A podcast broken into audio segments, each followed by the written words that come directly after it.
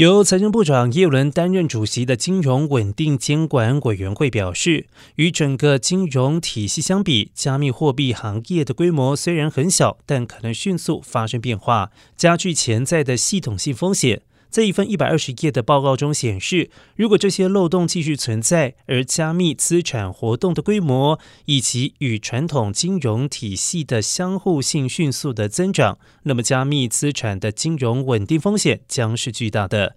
并对此呼吁对数位资产进行更严格的监管。